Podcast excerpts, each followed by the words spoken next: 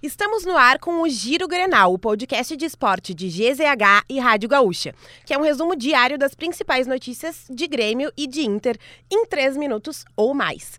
E hoje estamos repetindo aqui a dobradinha, né? Vitória Nascimento e Milena Costa. Grande momento, a gente sempre agra- agradece a produção desse podcast por juntar essa dupla, né? Exatamente. Então, bora falar sobre a dupla Grenal nessa terça-feira, 23 de maio de 2023, começando pelo Grêmio, que realizou na manhã dessa terça-feira um jogo treino contra o São José, mas apenas os reservas dessas equipes participaram da atividade.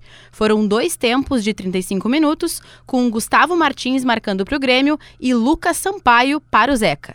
Adriel também pegou um pênalti na partida. Olha o Adriel aí, hein? O tricolor atuou com Adriel, Thomas Luciano, Gustavo Martins, Natan e Diogo Barbosa. Lucas Silva, Mila, Everton Galdino, Natan e Cuiabano. Na frente, o Vina. Enquanto o jogo treino acontecia, os jogadores que foram titulares no Grenal fizeram a recuperação física na academia.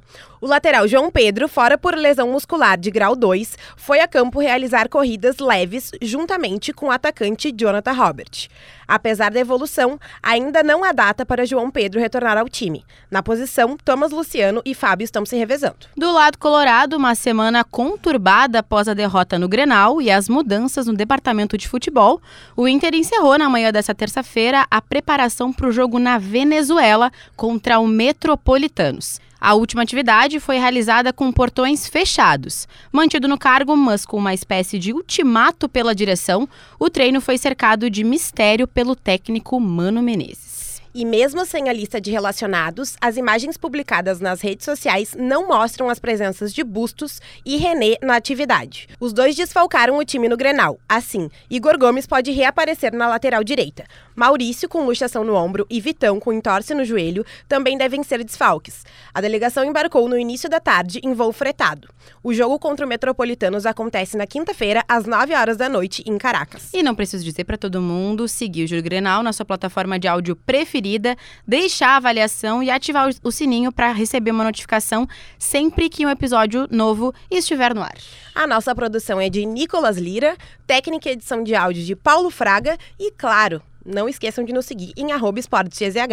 Cara, esse pós-crédito aqui. Tá maravilhoso. Ele tá hoje. maravilhoso, né? Porque assim, Daverson é aquela figura que a gente não pode não ter no futebol brasileiro. Exatamente. Entendeu? E ontem ele roubou a cena, né, em todos os sentidos, na vitória do Cuiabá, fora de casa sobre o Cruzeiro, que foi algo inesperado. Marcou o gol, aplaudiu o adversário após levar o chapéu e, no fim, Vitória Nascimento. Ele fez o quê?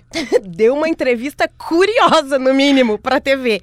Teve de tudo: elogio ao treinador, mensagem pras crianças, críticas ao racismo sofrido por Vini Júnior e até palavrão. Exato, eu coloquei lá no meu Twitter que parece eu com os meus amigos quando falo cinco assuntos ao mesmo tempo e acho que tudo faz sentido, né? Tem um amigo nosso na redação que é bem assim também. Cristiano Munari. Cristiano Munari. Fala aí, hein? Essa é direta. Meu Deus. Escuta esse áudio aí, galera. Os caras estão xingando aí, insultando aí. Acho que essas crianças que estão no estádio é muito feio, né? Xingamento, ele é p... desculpa a palavrão, estão xingando a minha mãe, xingando palavrões, coisas que eu, eu não concordo, né? Pode falar que sou ruim, pode falar tudo, mas que o palavrão é muito feio.